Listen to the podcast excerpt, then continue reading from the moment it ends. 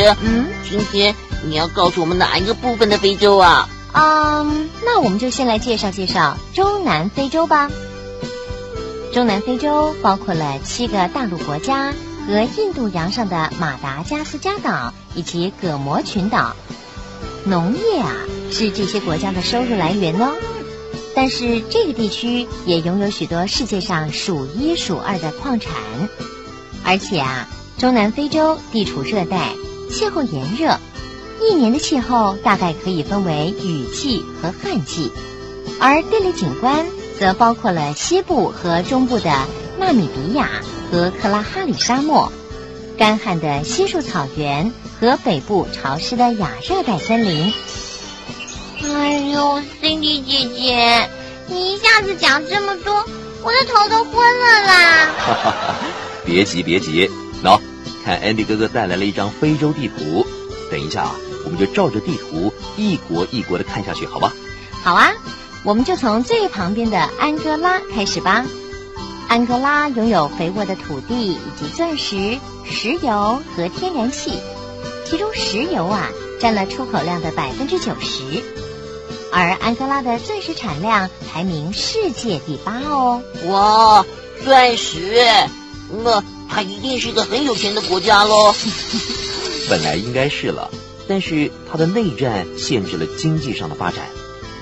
好吧，接下来我们该来看看在南边的纳米比亚了。纳米比亚啊是一个相处融洽的多种族社会哦，它有一大部分是沙漠，但是仍然有七分之一的人靠着土地生活，主要呢是蓄养家畜。嗯，那他们一定很穷喽，因为沙漠上什么都没有啊。嗯，纳米比亚沙漠可不一样哦，它的乐心铀矿是世界上最大的，使得它成为世界上第九大铀生产国，同时也是第七大钻石生产国。矿业可是它的主导产业哦。哎呦，我们怎么一直都猜错呢？那接下来的波扎纳呢？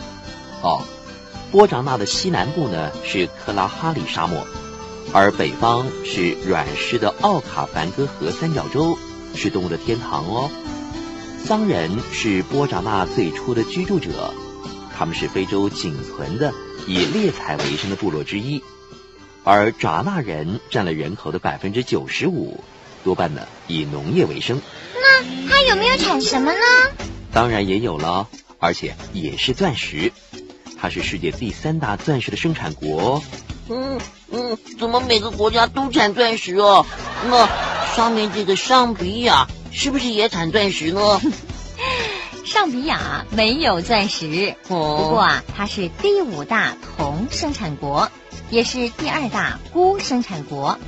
它是一个高原国家，有百分之八十都是草地以及森林，百分之五十的人口从事农业。烟草啊，是它唯一出口的农产品哦。而在能源方面呢，主要是依赖水力发电。嗯，下一个国家是辛巴威，哇，好酷的名字哦。嗯嗯，这跟神话里的辛巴达有没有关系哦？哦，辛巴威的国名呢是以古时候的大辛巴威城来取的。它主要的旅游胜地有维多利亚瀑布、卡里巴水库、国家公园以及大辛巴威遗址。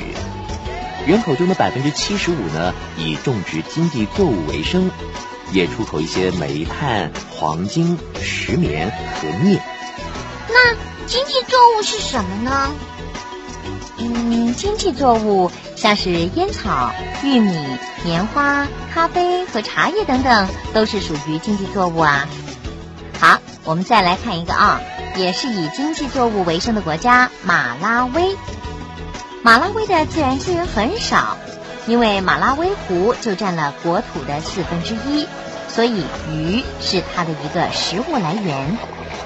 最后一个中南非洲的陆地国家呢是莫桑比克，它的土地肥沃，矿产丰富，但是呢大多数都还没有开发出来，而且因为内战、洪水和干旱，人口的出生率又高，莫桑比克反而成为世界上最穷的国家之一了。渔业是它的主要产业，虾就占了出口收入的百分之四十以上。而且它的港口和铁路也为一些内陆国家提供了贸易的通道。嗯，再来我们就要进到小岛喽。嗯，先说这个大的马达加斯加岛好了，它是世界上第四大岛，也是最大的香草出口国。因为离非洲陆地很远，所以有一些独特的野生生物。大部分人口呢都居住在肥沃的东部，以种植业和家畜饲养为生。而大部分的马达加斯加人呢，都是亚洲一带马来西亚人和印尼人的后代。最后啊，是由三个大岛和几个小岛组成的科摩罗，它是最大的依兰生产国。嗯什么是依兰呢？嗯，依兰是一种有香味的树，它的黄花会生产一种油，可以用来制造香水哦。好啦，今天的游历就到此为止喽。呃，有没有什么是让你们印象最深刻的啊？钻石 啊！